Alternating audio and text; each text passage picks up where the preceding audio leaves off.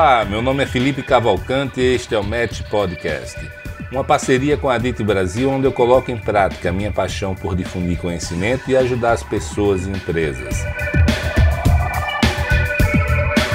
Aqui você vai encontrar informações sobre gestão, desenvolvimento pessoal e o melhor dos mercados imobiliário e turístico do Brasil.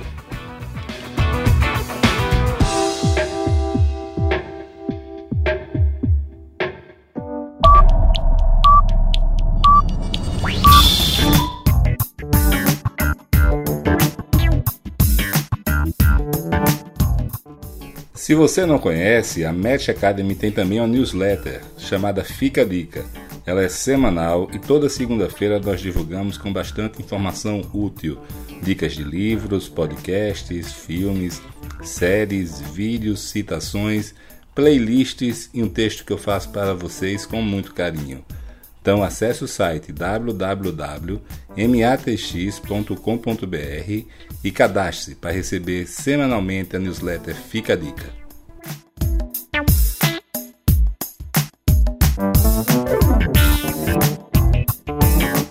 Começando agora a entrevista com nossos amigos Paulo Toledo, Irapuã Dantas. A gente vai falar um pouco hoje sobre os mercados de loteamentos, captação de investimento para loteamentos também, essa interseção entre o mercado é, imobiliário e o mercado financeiro e, obviamente, também aqui com um dos maiores especialistas do Brasil em vendas, Paulo Toledo. Vamos beber um pouco da fonte para saber quais são as perspectivas, né? E pegar com eles também um pouco de conselho de como lidar com o mercado financeiro, de como lidar com, é, de como estruturar as vendas melhores então, eu queria começar pedindo aqui para o Irapuã se apresentar, falar quem ele é, de onde vem é, e o que é que ele e a certificadora fazem. Opa, muito obrigado, Felipe, pela oportunidade da gente poder contribuir é, com, essas, com essas entrevistas e com esse, com esse seu podcast, né, que é muito interessante. Mais uma vez você inovando aí no, no, no mercado e, e trazendo conhecimento para os ouvintes aqui. Bom, a gente, a gente para falar um pouco desse, desse mercado aqui, eu, eu ponderaria aqui três pontos para a gente dividir aqui o nosso bate-papo, já que a gente tem aqui uma pessoa, é, um especialista de vendas, a gente poderia conversar um pouco é, o mercado hoje, é, o futuro e os erros do passado que para que, que eles não se repitam no, no futuro. Primeiro, assim, do meu lado, mercado de hoje, eu consideraria que a gente está numa fase de, de, crescimento a nível de, de, de funding, né? O mercado está muito líquido. Eu acho que nesses últimos, os últimos cinco anos eu nunca vi um mercado tão líquido, tão ávido por, por, por, por entrar em projetos. Porém, o mercado não está topando mais qualquer coisa como aconteceu no passado. Então, é uma liquidez que está vindo para o mercado mas vamos chamar assim, uma liquidez mais, mais educada, é, um investidor que já já está cansado de os problemas que houveram do passado, que a gente vai comentar um pouco mais à frente. E aí eu me faço apresentar, entra o, o, o nosso trabalho aqui da, da certificadora. A certificadora é uma empresa que nasceu exatamente nesse, no início da, da crise do setor imobiliário, aí, final de 2014, início de 2015 é, e a gente trouxe naquela época uma solução é, que já os investidores entendiam, mas o incorporador não entendia, que era uma solução é, de uma plataforma independente é, de gestão de recebíveis, com viés de aproximar o mercado é, imobiliário do mercado de capitais, do mercado financeiro. Então a gente falava da certificadora no final de 14, é, início de 15, inclusive nós é, e você tivemos a oportunidade de conversar ali no início de 15 num projeto pessoal seu. É, e você lembra que era, era difícil entender a dimensão do que a gente estava se propondo naquela época a fazer. Né? E graças a Deus, hoje, hoje a certificadora é uma empresa que tem 110 mil, mais de 110 mil créditos sob gestão. Né? É, e o mercado todo nessa crise consolidou o serviço da, da, da certificadora. Então, falando um pouco de, de, de, quem eu sou, sou sócio e diretor comercial da, da certificadora. Né? Perfeito. E você, Paulo Toledo? Fala aí um pouquinho da gente. Quem é você? O que é que você faz? Obrigado pela oportunidade de ter essa, essa conversa, essa experiência com vocês.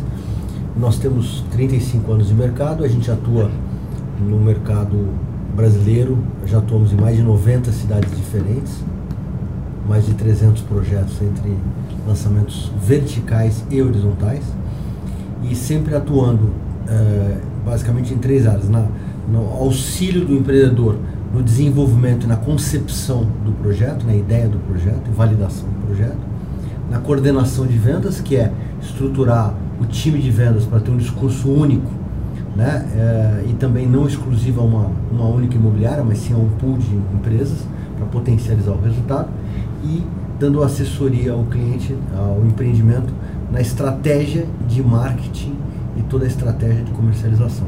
Então a gente tem feito isso pelo Brasil todo, é, muito fortemente no Nordeste nos últimos anos. Pegamos toda a época boa e pegamos toda a crise dos últimos, dos últimos anos, né? E uma coisa que tem chamado bastante atenção aqui, complementando o que o Irapão falou, é que como da metade do ano passado para cá, né, é, segundo semestre de 18 e esse ano, praticamente todos os empreendimentos que têm sido lançados no Brasil, verticais e horizontais, das mais diversas empresas, têm tido um sucesso muito grande. E as pessoas perguntam, puxa, realmente as coisas estão acontecendo, as coisas estão acontecendo. Por quê? Né? Por que, que esse sucesso? A resposta é, parece complexa, mas é simples, bastante simples. Primeiro, porque as empresas todas estão tendo muito mais cuidado na escolha da área, na definição do produto, na escolha dos parceiros adequados. Então, tudo hoje está sendo feito com muito mais critério, sem dúvida nenhuma. Então, o índice de assertividade foi muito grande. Na, na, no grande boom imobiliário de, de 2011 a 2015, é, se fazia qualquer coisa se vendia qualquer coisa com o aumento do crédito. E hoje em dia isso não é mais realidade.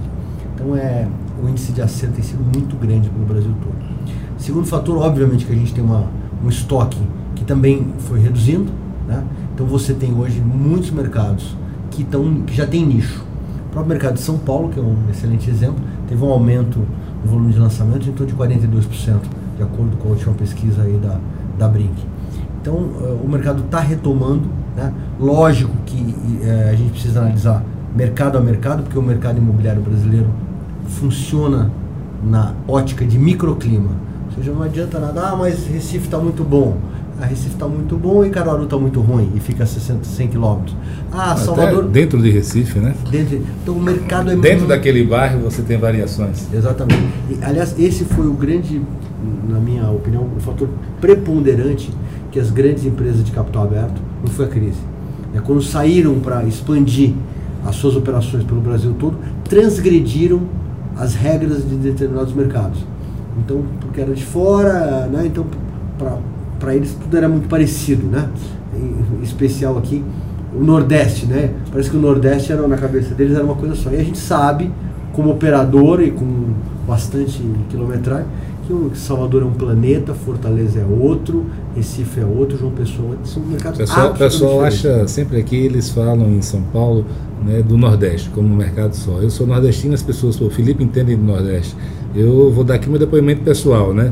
De, eu tinha uma filial da incorporadora em São Luís do Maranhão, não tinha absolutamente nenhuma correlação com o mercado de Alagoas, de onde eu sou. Né? Se, se você não, na época, não tivesse uma rede para colocar na varanda, você não vendia. Né? Fora uma série de outros detalhes. Eu também tive operações em Aracaju, vizinho Alagoas, que tinha o marketing, estratégia de marketing, o mercado, toda a dinâmica era diferente. Né? Então esse erro realmente eu vi muito acontecer. É verdade. Né? E, na verdade, Felipe, o que, que os empreendedores hoje buscam, e, e nós operamos com é, empreendedores muito pequenos, médios e muito grandes. Né? E aí, é, o que, que a gente busca hoje, estou falando por mim, mas eu também, acho que eu estou falando também pela, pela CC pelo Irapon, é um, é um empreendedor que é, realmente utiliza as melhores práticas. Né? Quer dizer, aquela, aquele empreendedor, ah, eu sei tudo, eu sei fazer tudo.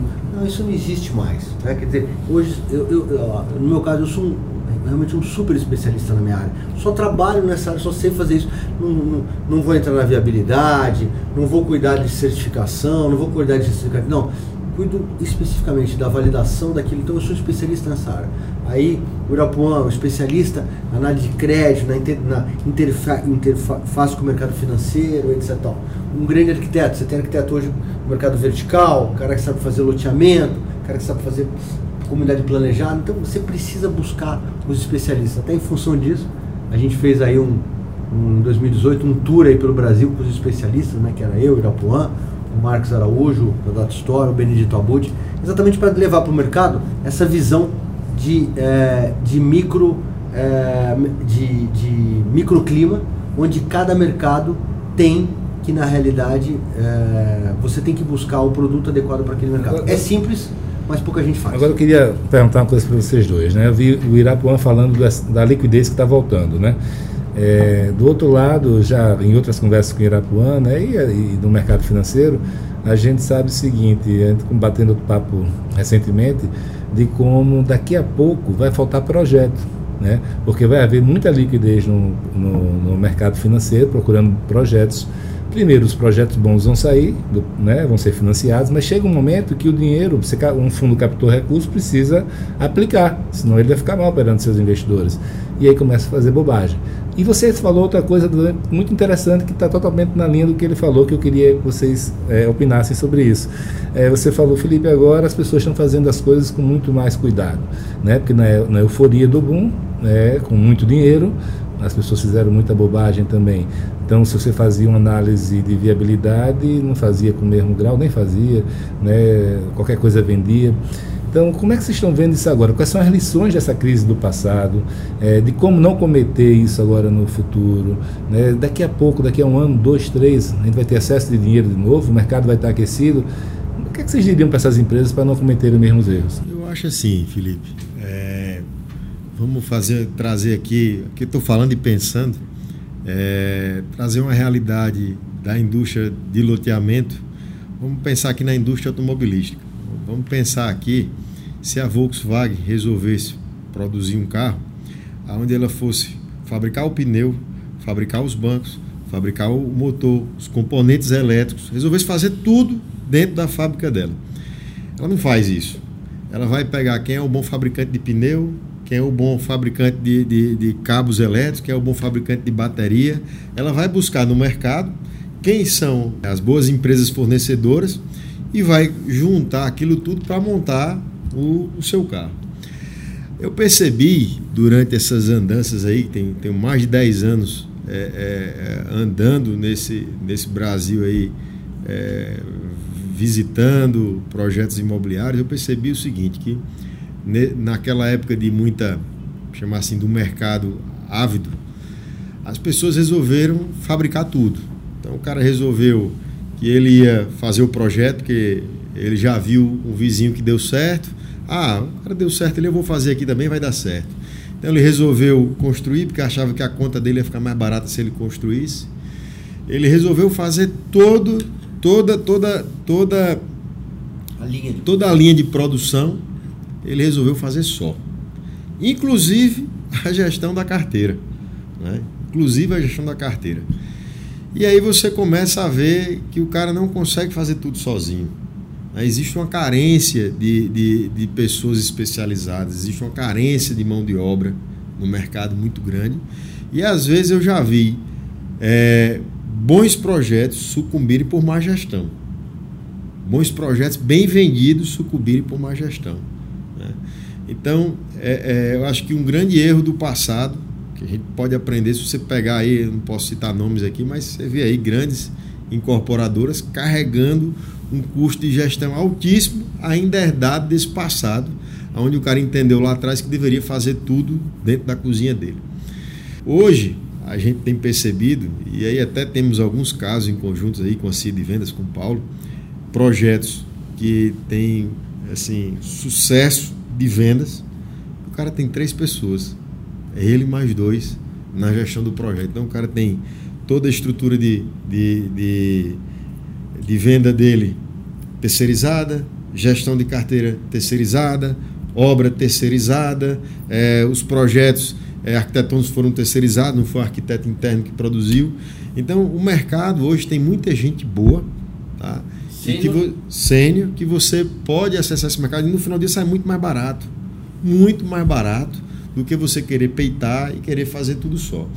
E, e, o interessante hoje é que quando a gente vai, a gente tem contato aí com o mercado todo, os investidores, praticamente o mercado todo, investidor de, de carteira, de, principalmente de loteamento, e a gente percebe que o, o investidor é, que já passou pelo problema, ele quer entender, rapaz, é, como é a estrutura interna desse, desse incorporador?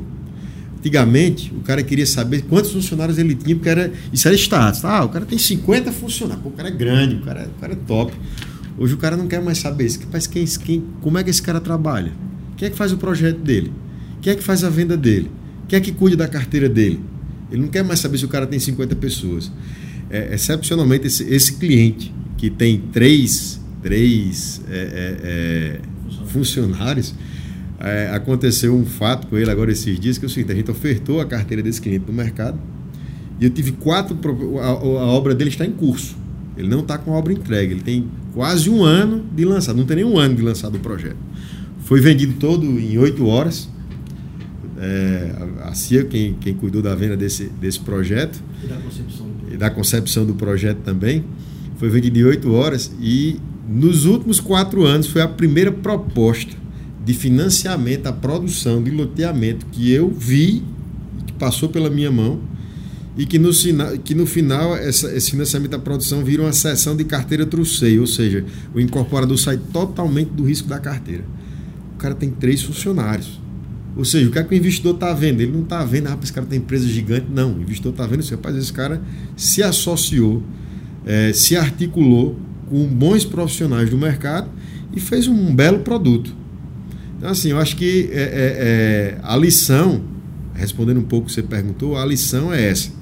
É, se associar com bons parceiros, custo operacional baixo e um bom projeto. Um bom projeto é, é, é, E você, Paulo, o que é que você me diz aí? O que é que você aprendeu, o que é que você viu os outros errarem aí nessa crise que teve para a gente, quando voltarem os bons tempos agora no comitê de novo? Então, complementando o que o Irapô falou, é, eu poderia falar para vocês que o mais importante nesse processo todo é o processo de vendas, mas não é. Quando a gente pega um produto que faz uma análise crítica bastante isenta, a gente vai observar que os projetos que dão sucesso, eles dão por uma somatória de fatores, todos de igual importância. Então, quando você pega esse caso que ele citou, ou outros, porque felizmente, de tudo que a gente tem uh, feito do metade do ano passado, do metade de 2018 para cá, a gente tem tido muito sucesso. Nosso índice de assertividade é, tem sido muito alto. Ah, mas por quê? Porque vocês são os bons, os melhores? Não, nada disso.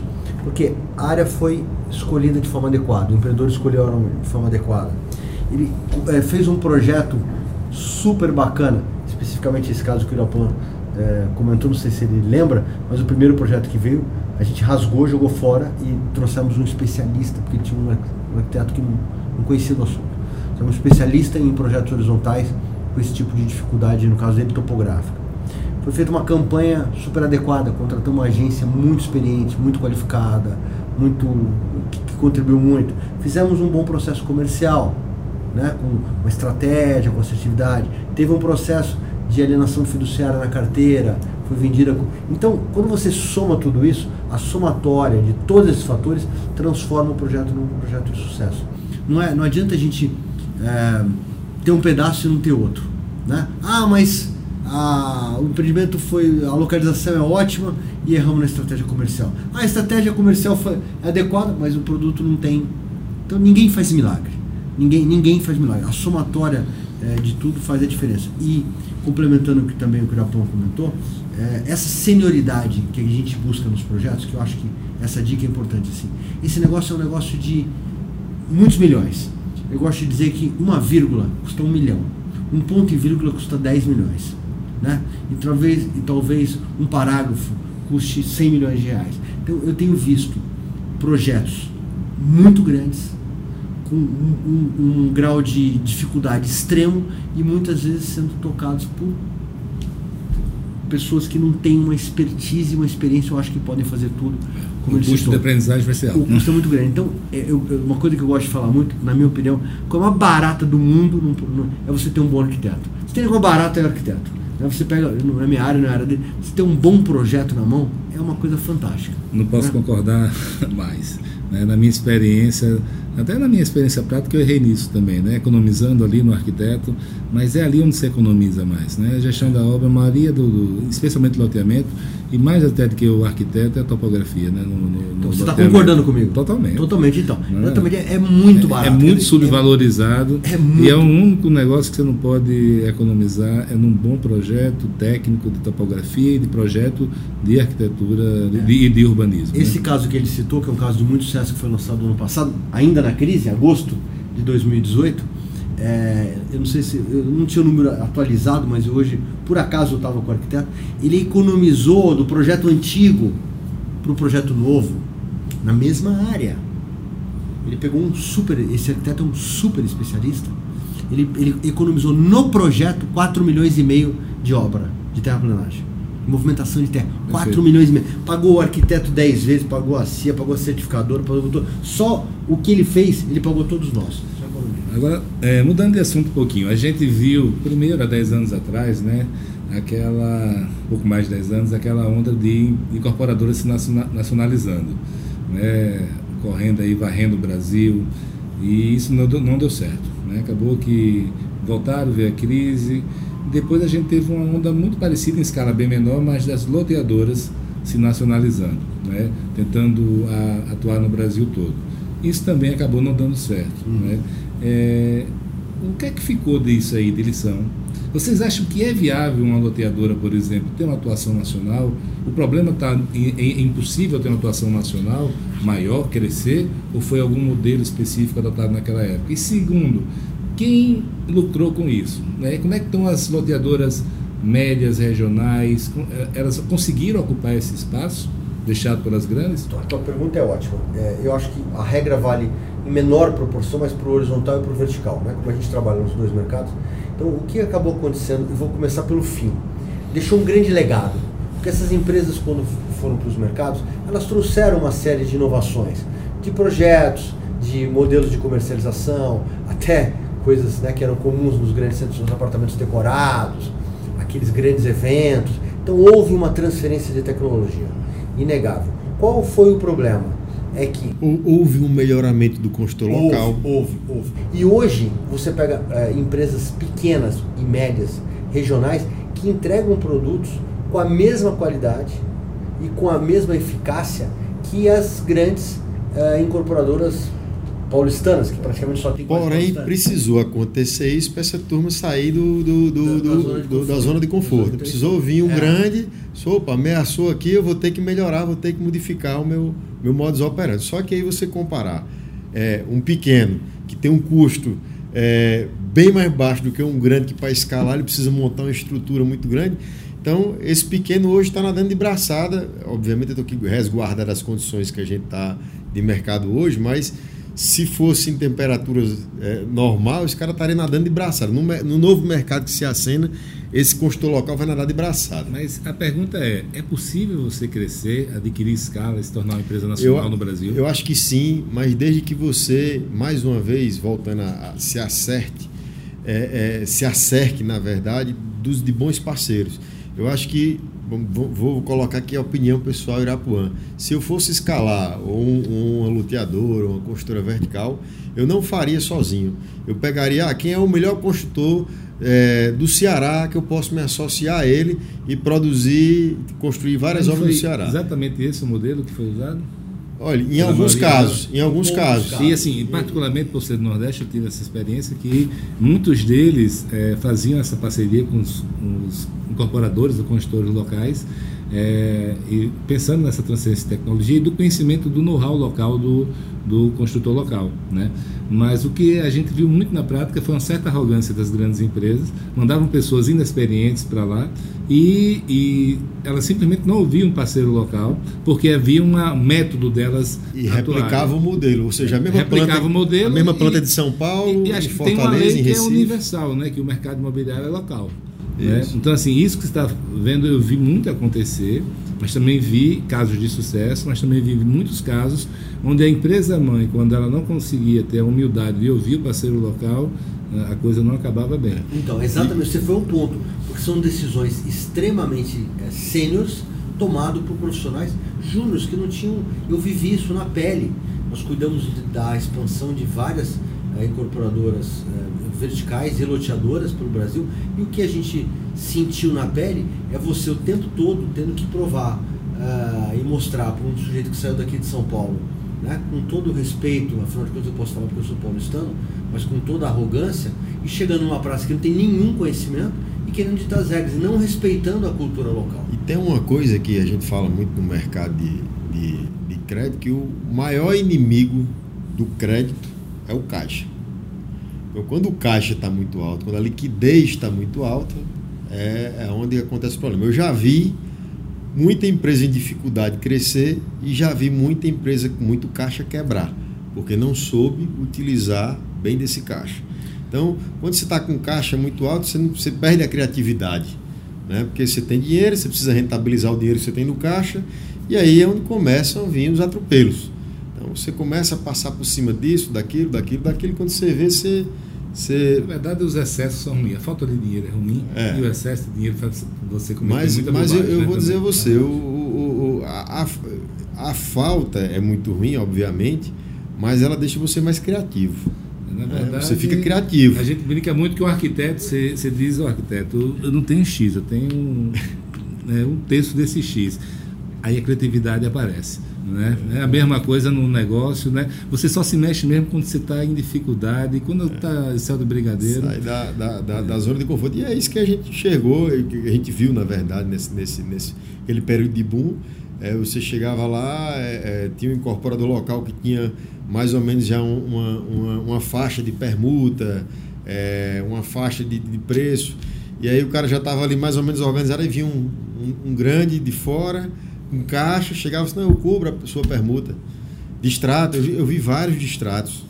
Vários distratos, o grande chegando, distratando. Deu um desequilíbrio no mercado enorme. Deu um né? desequilíbrio no mercado, o mercado começou a caminhar. Acho que os grandes, na verdade, foram dois desequilíbrios. Na chegada, quando eles aumentaram as taxas de permuta, e na saída, terreno, quando... e na saída, quando tiveram que queimar o, o, os produtos. Tiveram que fechar a barraca e. E, e, e preços, tem muita gente que ficou revoltada porque estava sendo oferecido por um preço inferior que eles tinham comprado e, obviamente, os concorrentes locais não, não conseguiam competir com aquele preço. Estragou na entrada Exatamente. e na saída. Mas respondendo a sua pergunta objetivamente, eu acredito que sim é possível um novo modelo de expansão de empresas com atuação nacional, mas de uma outra forma né, num, num processo muito mais é, responsável, né, e degrau a degrau, conquistando mercado por mercado, comprando terreno no preço adequado, porque essa conta, você colocou muito bem, é, todo mundo transgrediu as regras. Então, assim, foram incontáveis terrenos que você, todo mundo aqui viu, que foram comprados por duas, três vezes o valor é, de, de avaliação do terreno. Essa conta estourou lá na frente. Né? Aí você tinha que remunerar o parceiro local, você tinha que remunerar o custo de operação dessa grande, dessa grande empresa, você tinha que colocar todo mundo andando de avião o tempo todo. Quer dizer, quanto custou isso? Né? Esse escritório bacana, na Faria Lima, como é que custou tudo isso? E essa conta chegou. E aí chegou lá na ponta, e aí depois no final você tinha um produto que era igual, sendo oferecido no mercado local por um preço maior, enquanto que o, o local, né, o local o da terra conseguia fazer por 20, 30% menor. Por quê? Porque não comprou o terreno por 3x, comprou o terreno por x, uma engenharia muito mais equilibrada. Agora, agora a pergunta, a gente está falando do passado para tentar se precaver do futuro, né? E sobre o futuro, minha gente, como é que tá? Como é que vocês estão vendo aí? Eu, eu, eu vi uma vez uma, uma, uma, questão que acabou com tudo que eu acreditava sobre o mercado imobiliário. Né? Eu cresci ouvindo falar que mercado imobiliário é, em primeiro lugar, local, em segundo local, em terceiro, local. Né? Era o mais importante. Depois dessa crise, eu vi outra, outro mantra, né? que em primeiro lugar é o time, né? o momento, em segundo lugar o time, em terceiro lugar o timing. Se você tiver com um produto ruim numa onda, ele vai vender. Se tiver com um produto bom no, no, momento ruim, pode até vender, né? mas pode não vender. E em relação a time, o que, é que vocês estão vendo aí para final de 2019, para 2020, 2021? Eu acho assim, eu, eu, eu, eu acho que é local e time. É. Acho que a soma é a soma, é, é o somatório aí da, dos dois. Local, time, bom projeto, que eu tenho visto ultimamente. Como você teve um mercado que ficou, ficou sem lançar aí durante os últimos cinco anos, e o mercado imobiliário, querendo, querendo ou não, ele é orgânico, né? ele vai crescendo. As pessoas continuam casando, continuam se separando, é, continuam indo morar só, da mesma forma, e, os estoques estão sendo consumidos né, com o tempo. Então existe um crescimento orgânico. Eu acho, minha, minha visão, com essa, esse, está, está se acenando um bom momento. Apesar da gente viver, num, eu fico brincando disso, a gente falando dos especialistas, a gente vive numa economia de voo de, de galinha, é, a gente sempre fica com medo. Quando a gente vê que o negócio vai ficar bom, a gente fica com medo de escutar um áudio, uma fita de alguém falando e no outro dia o mercado cair novamente. Né? A gente está muito sofrido. Todos nós estamos muito sofridos. Né? Mas, voltando aqui, o pensamento positivo. Eu acho que a gente vai entrar, sim, numa, numa onda boa. Vamos surfar uma onda boa e vai vir uma crise depois também, com certeza. E essa onda boa, ela, ela vai pegar isso. Ela vai pegar essa falta de oferta de bons produtos, porque o que tem de estoque aí hoje sobrando, tem muita coisa ruim, muita coisa no, no lugar ruim. Projeto ruim no lugar ruim. O mercado continuou crescendo, crescimento orgânico do mercado. Então, nesse momento, quem se posicionar com um bom produto, num bom lugar, aí vem a história do, do time. Né? Eu acho que vamos ter bons, bons negócios. Eu tenho visto, a gente aqui na certificadora aí tem 20 projetos contratados para os próximos 12 meses para serem lançados é, utilizando é, é, a certificadora para fazer toda a parte de originação do crédito. E o que a gente tem visto são bons projetos, bons projetos. É, a maioria desses incorporadores estão indo nessa filosofia de, de, de, ter o cuidado desde a concepção do projeto, dos parceiros, da venda e os demais acessórios. Todo mundo está muito machucado, né? E está tá muito, muito tá mais com medo cuidado, de errar. É o Paulo falou. Está com né? medo de errar. Está todo mundo com medo de errar porque está todo mundo sofrido, cheio de cicatriz. Todo mundo está com cicatriz. Ninguém quer mais ter uma cicatriz na testa, no rosto. Né? Então, acho que, que, que a gente vai, vai ter aí um, um, um bom, um bom momento. Eu queria ouvir tua opinião, Paulo, também, mas e a intensidade disso? Você acha que chega alguma coisa próxima do que foi no passado ou não? Duas respostas. Primeiro, somando o que ele falou, eu acho que a gente tem um adicional importante agora nesse novo ciclo, chama-se inovação. Então, esse, esse novo consumidor que está chegando, ele está buscando, até porque mudou o nosso comportamento em função da era digital, então ele está buscando produtos inovadores e experiências de compra totalmente diferentes. A gente tem procurado inovar absolutamente em todos os projetos que a gente está lançando, as pessoas têm que comprar hoje. Hoje eles querem comprar produtos diferentes. Então estou falando desde áreas para os pets, até áreas muito menores, até apartamentos muito mais flexíveis, né, com, com muito mais modulares, né? Está o caso aqui do famoso molecular, é, a inovação, os projetos da Vitacom, né? Então todo mundo está buscando produtos inovadores. E na forma de comercialização, né? O mercado imobiliário é muito resistente. Então, o que a gente está procurando é inovar o modelo de vendas, absolutamente. Não aquele modelo antigo do corretor que não tem informação, da forma de atendimento do plantão de vendas, tudo isso já foi. Então, eu acho que tem aí uma, um processo de disruptura, até de desintermediação em toda essa, em toda essa cadeia que a gente tem que trabalhar. Né? E, e qual era a outra pergunta? A intensidade dessa recuperação. A intensidade porque a gente não viu isso acontecer ainda com força, né? É, tô, tá então, wait and see ainda. É, a, a, a, eu acho que ela é crescente. Né? É, eu não acredito que ela vai ter uma explosão, mas eu acho que é, uma, é crescente porque também o estoque caiu muito. Então, é, em muitos mercados você já não está tendo mais estoque. O mercado de São Paulo aqui, na Zona Sul, acabou. Praticamente acabou o estoque. Então você vai nesse mercado. Estoque virou um estoque ruim, né, Paulo? Virou estoque ruim, exatamente. E até de produtos defasados. Né? Ninguém tá... Explica aí melhor. Estoque ruim é o seguinte, é um projeto mal feito. Projeto mal feito. Lugar ruim, projeto mal feito, que naquela época do boom se vendia, vendia tudo. tudo. Agora não vem. Você não tinha preocupação que vendia. ninguém tinha preocupação em cuidar de carteira, porque vendia recebia, porque dava tudo certo. Então é, é o equilíbrio. Se né? desse tudo errado, dava certo. É, até tem uma matéria importante rodando aí do, do excesso de apartamentos ultra compactos, né? São Paulo, assim, que se vendeu nesse último É, mas ano é um fenômeno muito de São Paulo. É muito São Paulo, né? Mas existem mercados. Nós estamos trabalhando agora no desenvolvimento de um projeto compacto em João Pessoa, vertical, que assim tem tudo para ser um grande É, é uma sucesso. tendência que veio para ficar. É uma tendência que vem lógico. Agora em São Paulo tem outro- outros volumes. Então é respeitar as regras, as regras locais. Eu acho que Agora, é, agora, Paulo, é, é, você falou aí da, da in- inovação em venda, né? E não, não sei se vocês sabem aí, quem está nos ouvindo, mas o Paulo foi um dos criadores aí desse, desse famoso é, formato de venda de panela de pressão, né? Usado muito em loteamentos, mas também em algumas incorporadoras aí. E eu sempre falo, eu sempre digo que eu tenho um grande orgulho disso. É um produto que devia ser um produto de exportação do Brasil, né? É, foi uma grande inovação no mercado imobiliário. É, queria que você falasse um pouquinho desse produto e de como você está adequando esse produto que teve um sucesso enorme durante décadas aí a esse novo momento de tecnologia, de mercado em crise, onde você não consegue mais ter uma demanda tão maior do que a oferta. Como é que você está se adaptando e adaptando esse modelo? Explica um pouquinho do básico do modelo para quem está ouvindo a gente. É, o, modelo, de, é, o modelo que nós é, intitulamos né, de panela de pressão consiste basicamente em duas questões. Primeiro, você ofertar uma quantidade menor do que a demanda. Isso é fundamental. Se eu tenho 300 compradores, eu tenho que, eu tenho que ter 200 unidades Criar escassez. criar escassez.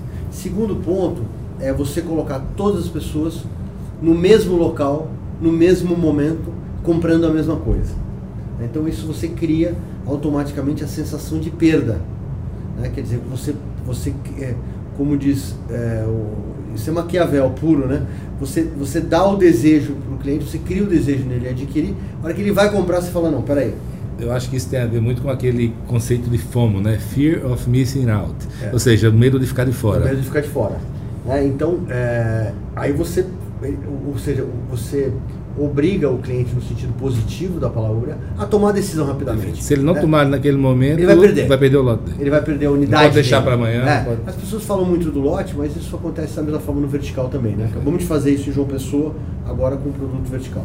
E o modelo foi muito difundido no horizontal, mas ele é totalmente aplicável no vertical, não tem nenhum problema. Então, é, é- essa é a base. Então, tem todo um processo de estratégia muito, posso dizer, científico, né, onde a gente vai criando esses momentos, né, porque isso não acontece do dia para a noite, você vai criando degrau a degrau e chega num determinado clímax onde você todo mundo vai para aquele dia e, o- e o cliente vai porque ele quer comprar, porque ele não pode ficar sem aquele produto.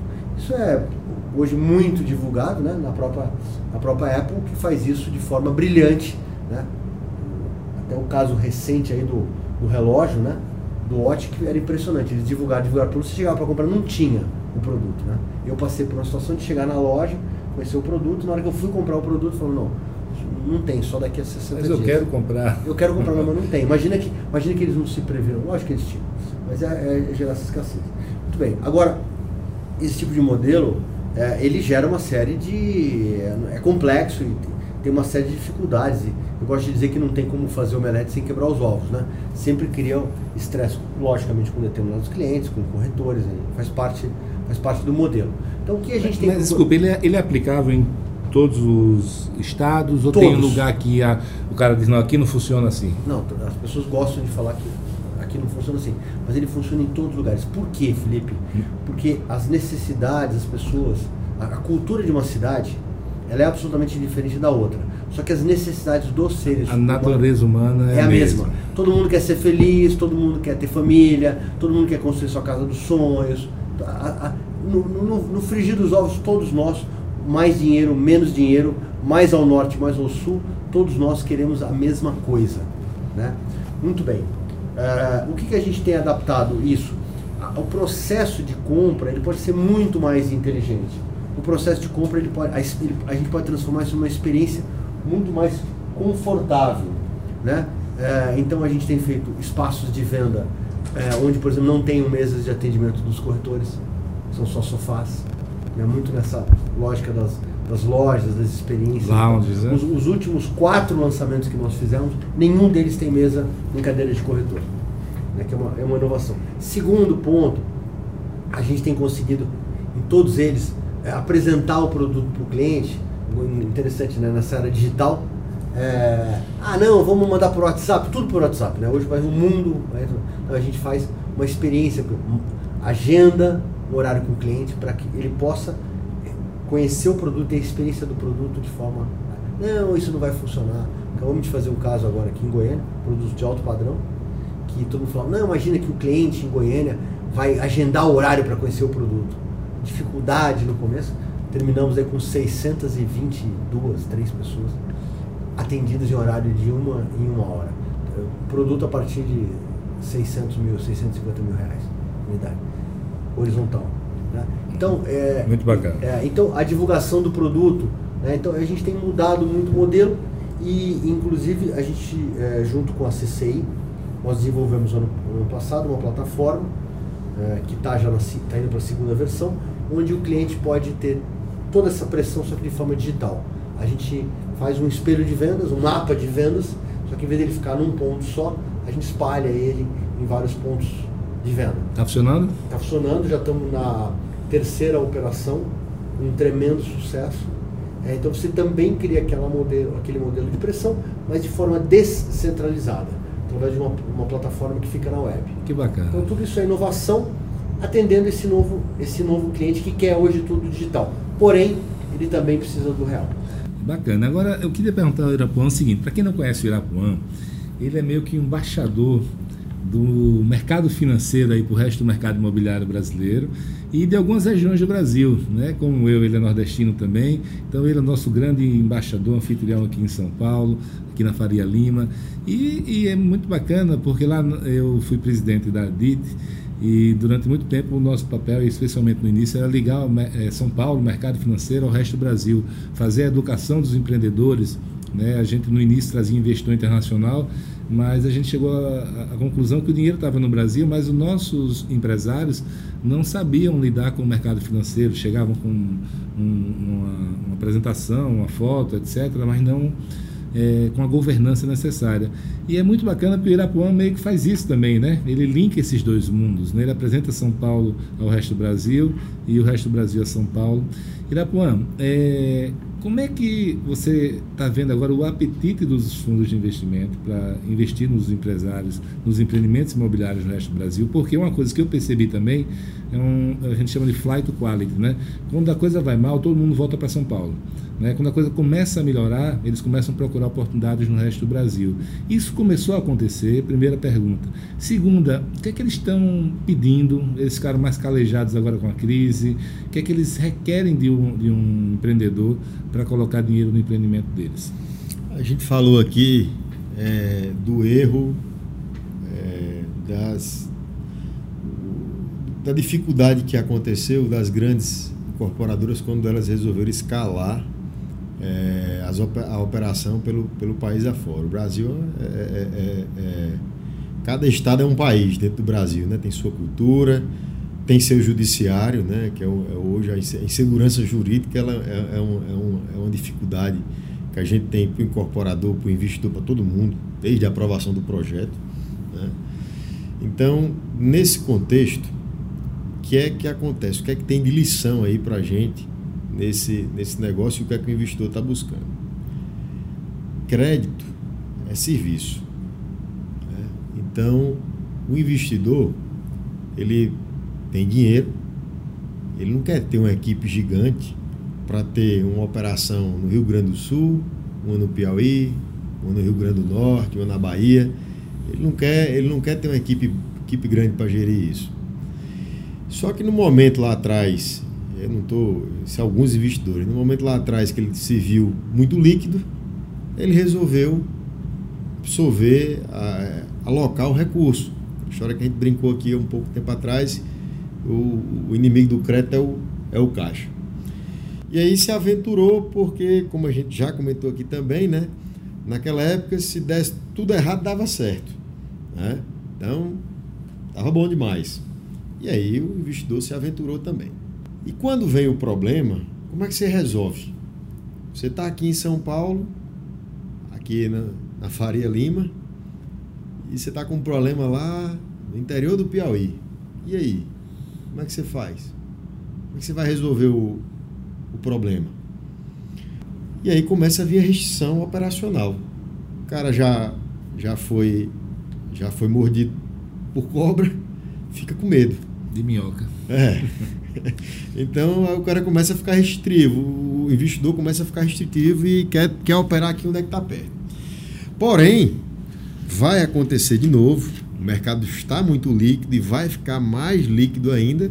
Esse investidor, de novo, ele vai expandir a operação. Mas ou, aí, ou novos investidores que não novos passaram por aquele investidores, trauma. novos né? investidores. E, e aí, o que eu aqui falando aqui da certificadora, o que eu percebo é o seguinte: todo dia eu recebo investidor aqui que tem muito, muito dinheiro, quer investir, mas ó, eu agora quero alguém para cuidar do negócio para mim.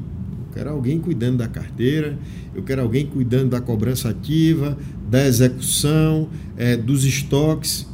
Tiveram muitos problemas com estoque. Às vezes você financiava um, um- um incorporador e ele ali na dificuldade, todo o estoque dele estava alienado ao investidor e ele na dificuldade fazia uma venda por fora pro, pro, pro, pro, pro mutuário lá, uma venda mais barata, dava um desconto mutuário e, e quando aquele estoque era do, do investidor. Perfeito. E quando o investidor ia executar a, a dívida dele, chegava lá, tinha alguém morando na unidade que era dele, né? que é dele. Então, é, é, a gente tem sido demandado é, para cuidar disso, para o investidor. Mas o que é que o investidor, o empreendedor precisa trazer para o investidor, para a certificadora? Qual é o mínimo para poder ter se sentar na mesa com alguém? Em termos de Felipe, organização. Felipe não de- tem, não tem, não- E inclusive de ticket de projeto. a gente aqui não tem mínimo de ticket de projeto. Eu tenho um projeto aqui com 15 unidades. Eu não tenho mínimo. Aqui, se você quer acessar o mercado de capitais, você primeiro tem que passar transparência, governança para o investidor. Às vezes até para o terreneiro também. Se você é incorporador, vai fazer uma permuta, eh, você tem que também passar isso para o seu terreneiro. Se for uma permuta financeira, ele, ele vai estar te acompanhando. Então, partindo desse princípio, a gente já começa a fazer ali, desde o do, do lançamento do, do projeto, todas as diligências de tudo que pode acontecer de problema naquele empreendimento ou naquela empresa antes do lançamento. Daí a gente modela junto com o incorporador qual o modelo de contrato que ele deve utilizar para aquele projeto. Né? Daí ele começa a executar as vendas usando a nossa plataforma, o nosso sistema, para que é, é, a gente controle no nosso sistema todo o estoque dele, todos os contratos saem do nosso sistema, são assinados pelos mutuários, volta para o nosso sistema, nossa equipe diligencia o contrato, checa toda a parte de formalização, checa toda a parte de cadastro, se houve alguma alteração no, no contrato, implanta esse crédito aqui dentro da, da certificadora.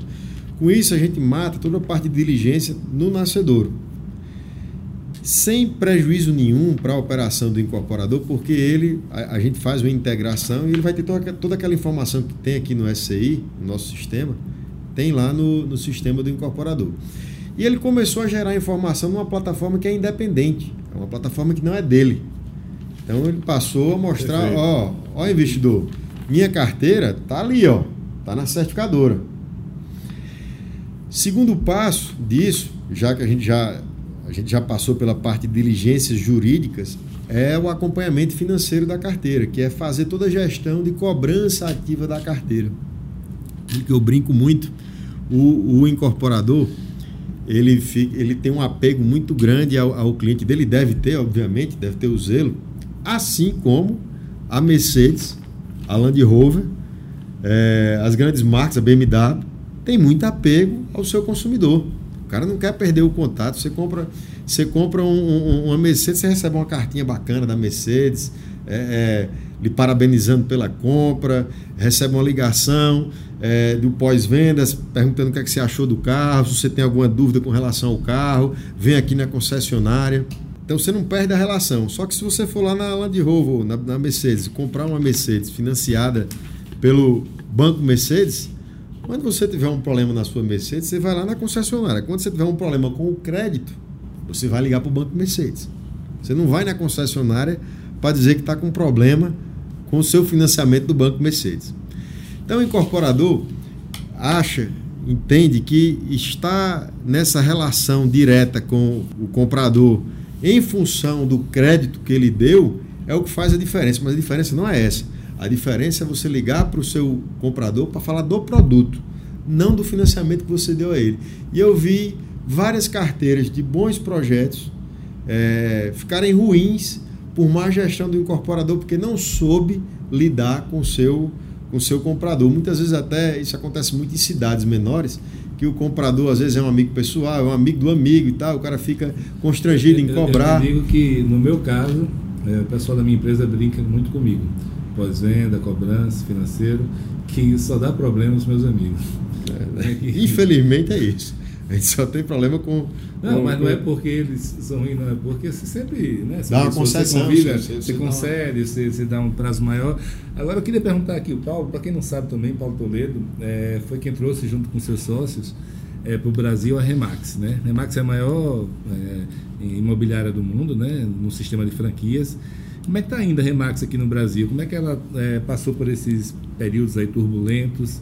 É, fala um pouquinho dela, do modelo do negócio, se esse modelo de franquia conseguiu se estabelecer aqui no Brasil, Paulo. Perfeito. Bom, é, a Remax já completou, está completando agora 10 anos no Brasil. Isso tudo já? Tudo já, você vê como passa rápido, né? É, no começo foi um, um, processo que pouquíssimas pessoas acreditavam, né? que era impossível você transformar o modelo de venda num processo de franquia.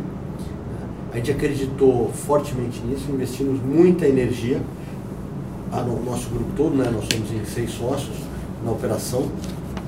E hoje a Remax é um sucesso gigantesco. Nós estamos com o último número aí, 258 lojas abertas. Vamos passar de 300 lojas esse, esse ano, 300 franquias espalhadas praticamente no Brasil inteiro hoje. Né? E o modelo é processo, né? treinamento, tecnologia, inovação e você permitir, exatamente falando sobre cada mercado é mercado, microclima, é ter um especialista naquele micromercado. Né? Então a, Remax foi montada para operar no bairro. Às vezes a gente tem agências que, que trabalham praticamente dentro de um grande empreendimento só. Que é um super especialista. Tem agências da, da Remax que tem. A Remax, quatro... a Remax trabalha mais com, com terceiros, não? É muito mais com o mercado de usados, imóveis de terceiros. Porque na realidade, Felipe, a especialização do lançamento, ela está muito na pessoa, entendeu? Ela, ela é uma... É difícil até de explicar isso, mas o processo de lançamento, ele, ele tem um grau de complexidade que não adianta eu treinar uma franquia para fazer o processo de lançamento no mercado como o Brasil. Então ela está muito ligada. Então nós temos algumas franquias da Remax fazem lançamento, mas é porque o franqueado tem uma história, já fez muito lançamento, trabalhou numa grande em imobiliário, numa grande lançadora, então ele tem aquela expertise, entendeu? Entendi. Quer dizer, é, é, é o. E onde é que vocês querem chegar? Cara, nós queremos chegar em. Uh, nós já somos a maior imobiliária do Brasil, em número de unidades. Né? A, a empresa atingiu o azul já em 2018. A gente passou um período de investimento grande, o break-even. Né? A Universidade Remax é um grande diferencial, onde a gente treina todos os franqueados. E nós vamos chegar seguramente em 2020 aí, uh, 2020, 2021, 500 agências. Tem um ponto de equilíbrio no Brasil, que qualquer franquia, seja de chocolate, de perfume ou de serviço, quando ela atinge 300 unidades, ela, ela, voa. Começa, ela voa, ela começa a aparecer. A gente tem uma gestão muito eficiente, que é comandada pelo nosso amigo e hoje CEO e sócio, que é o Peixoto, a Cioli, e, e a empresa vai de, vai de vento em popa. Né? O que é que saiu de diferente né, do que vocês imaginavam quando trouxeram a Remax para o Brasil? Olha, o que, que aconteceu diferente? Eu, eu acho que, é, por mais que a empresa é, tenha uma, uma grande tecnologia por trás, e tem, né? É, não adianta nada você dar essa tecnologia para um, um franqueado que tenha dinheiro, mas não tem o perfil. Então eu acho que o nosso grande aprendizado é, é, é, é não vender a franquia ah, mas o Felipe quer comprar. O Felipe é um cara bacana, o Felipe é meu amigo. Mas ele não tem o perfil. Ele é ótimo, bacana, é do mercado imobiliário, mas ele não tem o perfil. Ou seja, então, o negócio que... principal não pode ser vender franquia. Tem que ser, tem que então, ser ganhar dinheiro com a operação. Ganhar dinheiro com a operação, porque, lógico, você tem uma taxa de mortalidade, faz parte do processo, etc. Mas, de novo, o que faz a diferença são, são as pessoas. É a, é a vocação daquele sujeito para tocar aquele negócio. Não significa que ele é bom, mas é, é um negócio que cresce muito, tem muita gente já ganhando muito dinheiro, né, em mercados difíceis, né, por exemplo, as operações hoje mais, maior sucesso, eu estou no Rio de Janeiro. Bacana. Então é interessante. Isso aí, eu queria fazer agora uma pergunta sobre dois mercados novos, mercados que a gente tem olhado com atenção nos últimos anos, tem crescido, e a opinião de vocês, porque são mercados que não estão estabelecidos ainda. É, queria saber a opinião de vocês dois, começando pelo Irapuã, sobre o setor de multipropriedade e óbvio que vocês não são especialistas nisso, mas eu acho que está batendo na cara de vocês o tempo todo. E comunidades planejadas, foi algo que teve um boom grande, né, com alguns grandes empreendimentos, é, especialmente o Paulo também aí, como é a diferença disso para um loteamento, né? Então começa aí, Irapuã, como é que você está vendo isso aí? Como é que você está enxergando? É algo que está despertando apetite ou não no mercado financeiro? Felipe, é assim, todo mundo está vendo que esse negócio está acontecendo. E aí eu vou fazer uma outra referência aqui. É, por exemplo, a Tesla, quando começou a produzir carros de luxo é, elétricos, foi um, foi um case de sucesso. Né? As ações lá em cima. E os alemães lá, BMW, Mercedes, todo mundo ali quietinho, japonês quietinho, todo mundo quietinho. Ele em si, né? Esperando todo mundo quer, todo mundo quer. Então o cara foi lá, vestiu, gastou, quebrou a cara. E aí quando o pessoal viu que realmente o mercado ia embora, ia se consolidar, a Mercedes começou a produzir o carro de luxo elétrico, a BMW, os japoneses. Então a mesma coisa está acontecendo no mercado de, de, de multipropriedade. É, todo mundo está aqui olhando, vendo o que é que vai acontecer. É um mercado novo, é um mercado jovem. Eu faço uma referência aqui há 10, 15 anos atrás com o mercado de loteamento. Né? O mercado de loteamento era uma coisa muito regionalizada. Você tinha aquele loteador que, que fazia é, um loteamento. Sem sofisticação, né? Sem sofisticação, abria local, abria a rua e tal. E, e, e, aí começou o negócio a, a, povoar, esse pessoal vê o mercado financeiro. Lima começou a descobrir. Começou a descobrir. Então, mesma coisa, eu acho que é o que vai acontecer. Eu, eu acho que vão entrar grandes players nesse negócio. Eu acho que essa, a turma que está hoje operando aí é, é, a turma, vamos dizer assim, é a turma da Tesla, né? é a turma que começou, que desbravou. Tenho visto é, é, é bons casos, bacana você começar um negócio sem referência e consolidar é, é muita raça, turma raçuda que está aí. Mas eu acho que vai entrar uma turma grande aí nesse, nesse, nesse negócio que vai modificar o eixo disso.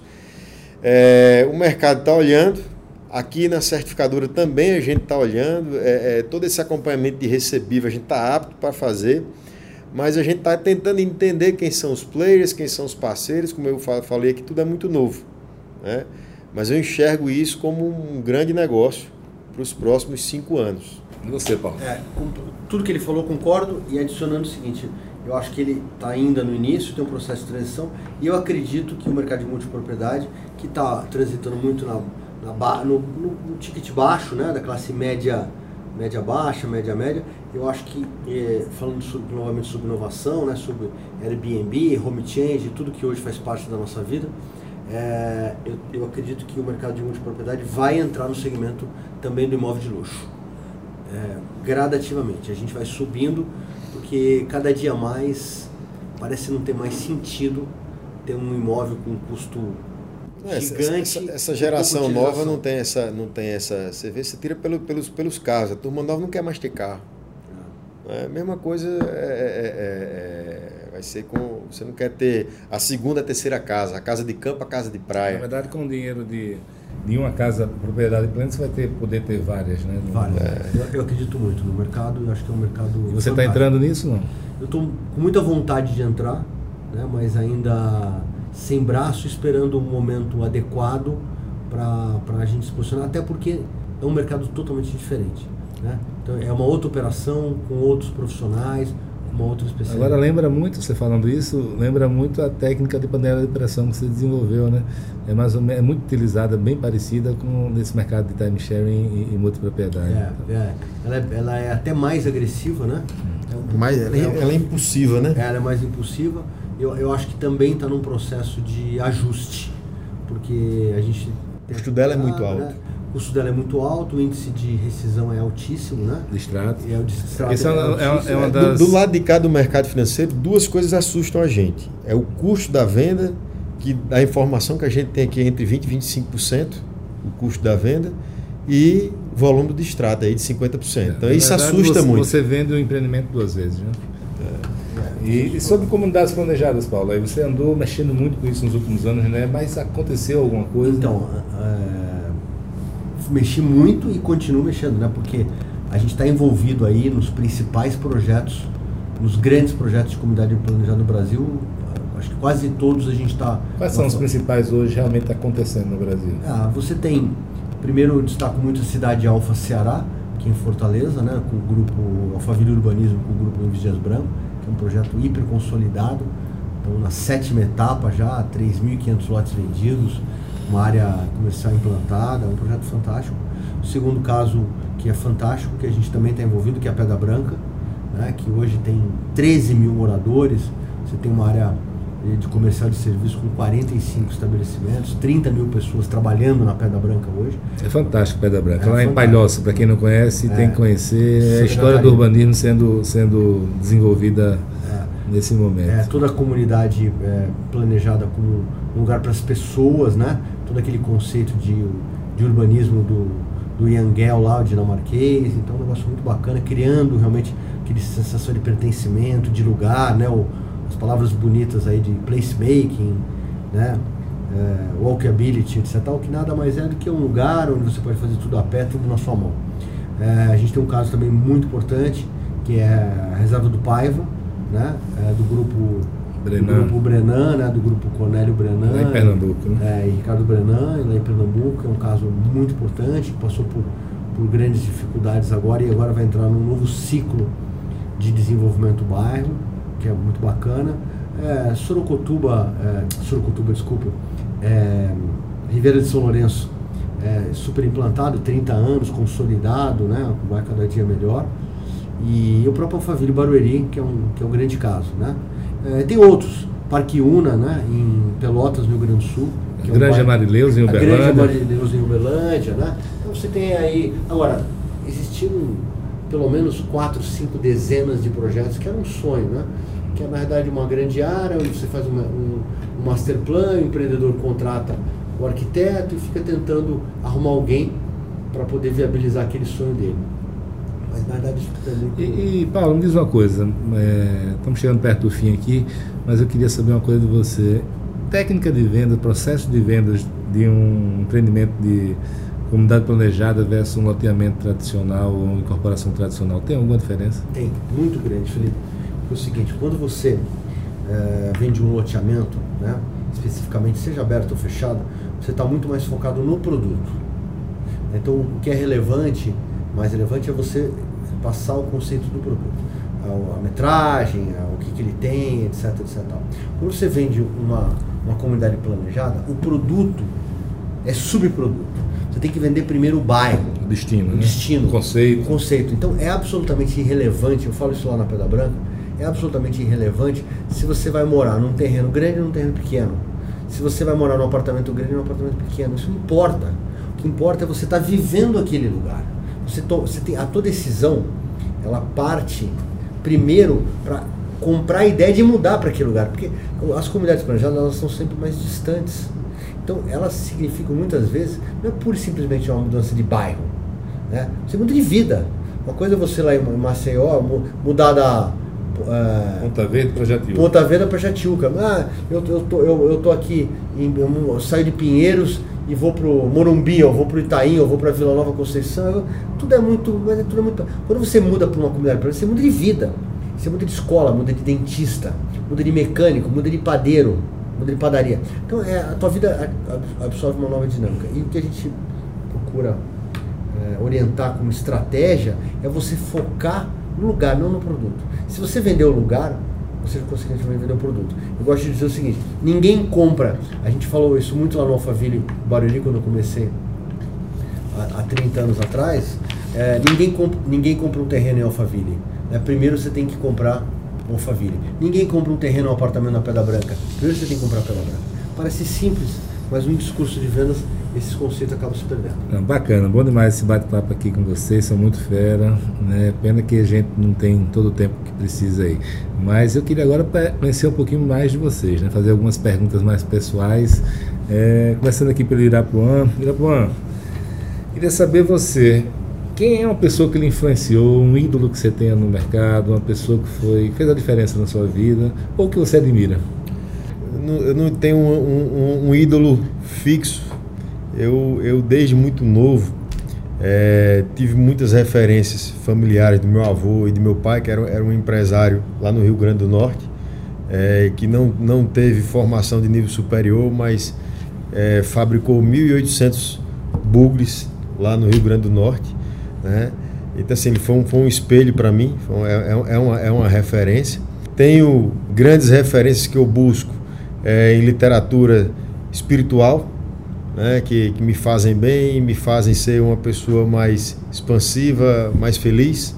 No meu, no meu, no meu negócio, é, tenho a felicidade de, de, de ter como, como ídolo é, os meus sócios, são, são, eram meus amigos e viraram meus sócios, então isso me faz bem. E eu sou muito feliz porque eu trabalho no que eu gosto. Eu tenho um prazer gigante de acordar e e, e vir trabalhar para os outros. Né? e, e, ligar para meus clientes amigos, ligar para rapaz, vá produzir lote, vá produzir apartamento que eu preciso de carteira. Então isso, isso é que eu gosto. E você, Paulo, quem é que lhe influenciou, quem se admira? Pode ser mais de um, né? Pode, quando você quiser. então, eu acho que assim, além do meu pai, que foi um grande professor e ainda é um grande professor, né? É, eu tive, eu tive a sorte de ter grandes professores, né? Então, eu tive o prazer de ter o Renato Albuquerque, que é o fundador do Alphaville, o doutor Renato, que é uma pessoa incrível, que me ensinou muito. O sócio dele, o Nuno, me ensinou muito. É, eu, tive, eu tive também um grande professor de vendas, que foi o Elbio Fernandes Mera, que me ensinou muito. Eu trabalhei quatro anos ao lado dele, foi um aprendizado grande. Né? Uma, outra pessoa que eu aprendi muito a como ter calma para administrar as pessoas, Felipe Cavalcante. né? Você sempre me ensinou muito isso, né? É, então eu tive grandes professores aí na minha, na minha vida, sem dúvida nenhuma. Eu procuro me espelhar, o Irapuã, o lado espiritual, né? Eu procuro me espelhar muito no esporte, né? Então eu, eu, eu carrego e descarrego a minha energia toda no esporte. Então Essa era a minha próxima pergunta. Qual é o seu hobby, como, o hobby, lazer? Como é que você, cara com tanta energia, onde é que você descarrega ela? Como é que você desliga um pouco aí do, do, do trabalho? Acordo muito cedo, né? E pratico esporte praticamente todos os dias. Ou eu estou correndo, ou eu estou remando, ou eu estou pedalando. Estou sempre procurando fazer uma das você três descansa coisas. descansa eu, correndo, remando e pedalando. Eu pedalando, né? E quando tá, tô cansado só de ouvir. É, e, e quando, é, e quando eu, eu tenho tempo, etc. E tal, eu estou sempre nas minhas férias, sempre praticando uma atividade é, esportiva. A minha cabeça funciona melhor assim, né? E aí para ter energia para para poder viajar o Brasil todo, né? E, e você, Irapuã, acho que tem alguma, alguma coisa a ver seu hobby lazer com vinho ou não? Rapaz, eu acho que sim. eu penso que sim. Com bons restaurantes italianos? Eu penso que sim. Eu tenho um hobby de, de, gosto muito de cozinhar e de tomar um vinhozinho. Faz e bem. fazer amigos? É, e eu gosto de tomar vinho com ele. É. e vem cá, quer que vocês é, fariam diferente na vida de vocês dois aí, né? Um, um jovem Irapuã, um jovem Paulo, é o conselho que vocês dariam para ele, ou coisa que vocês teriam, fariam diferente que vocês fizeram na sua vida? Rapaz, eu, eu é uma pergunta que para mim é difícil de responder, porque eu sou um carro sem retrovisor, nem interno nem externo, então eu não olho para trás, eu só olho para frente. Então eu, eu não tenho nada que eu faria de diferente na minha vida, porque todos os meus erros foram os meus grandes aprendizados. Então não faria nada diferente. É né? Para quem tem sabedoria, ele sabe que aquele erro veio para acrescentar algo para você. Não, né? não mudaria. você quem você é. Não mudaria em absolutamente nada. Não faria nada diferente. Faria tudo igual.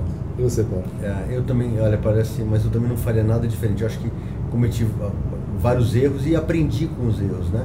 Todos nós a gente aprende muito com os erros. Então eu gosto de dizer que uh, a diferença do esperto e do sábio, né? O, o esperto aprende com os próprios erros, o sábio aprende com os erros dos outros, né? Eu procuro sempre ficar observando muitas pessoas. E uma coisa interessante, Felipe, essa andança pelo Brasil todo, né? E eu trafego em todos os níveis e gosto muito de conversar com as pessoas muito simples. Cara, como eu aprendo coisa com as pessoas muito humildes, né? Então eu acho que isso faz uma diferença grande na, na minha vida é me relacionar com todo tipo de gente, falar com todo tipo de pessoa, ninguém é mais importante que ninguém. A gente ter, eu sou vendedor, sou leonino, né? Tenho, sou, me considero um cara relativamente vaidoso, né? mas a gente o tempo todo está brigando para ser bastante humilde, né? Para não deixar só. Não tem vendedor que não seja vaidoso, né? Não existe.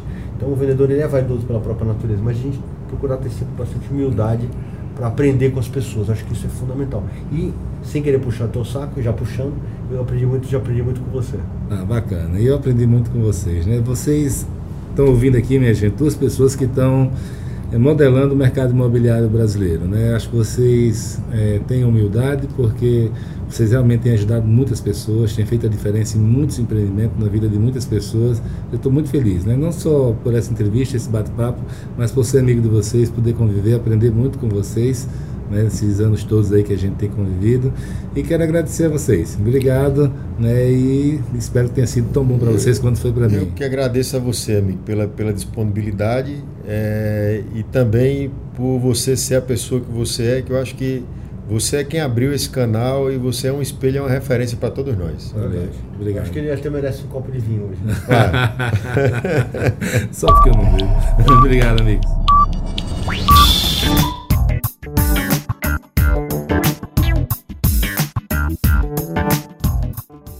Se você não conhece, a Match Academy tem também uma newsletter chamada Fica a Dica.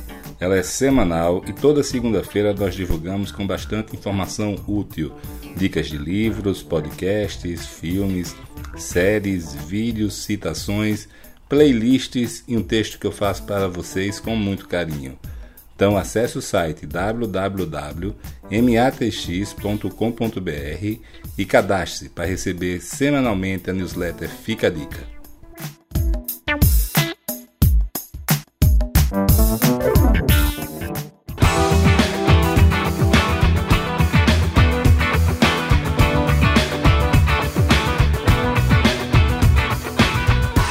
Olá, meu nome é Felipe Cavalcante e este é o Match Podcast uma parceria com a DIT Brasil, onde eu coloco em prática a minha paixão por difundir conhecimento e ajudar as pessoas e empresas.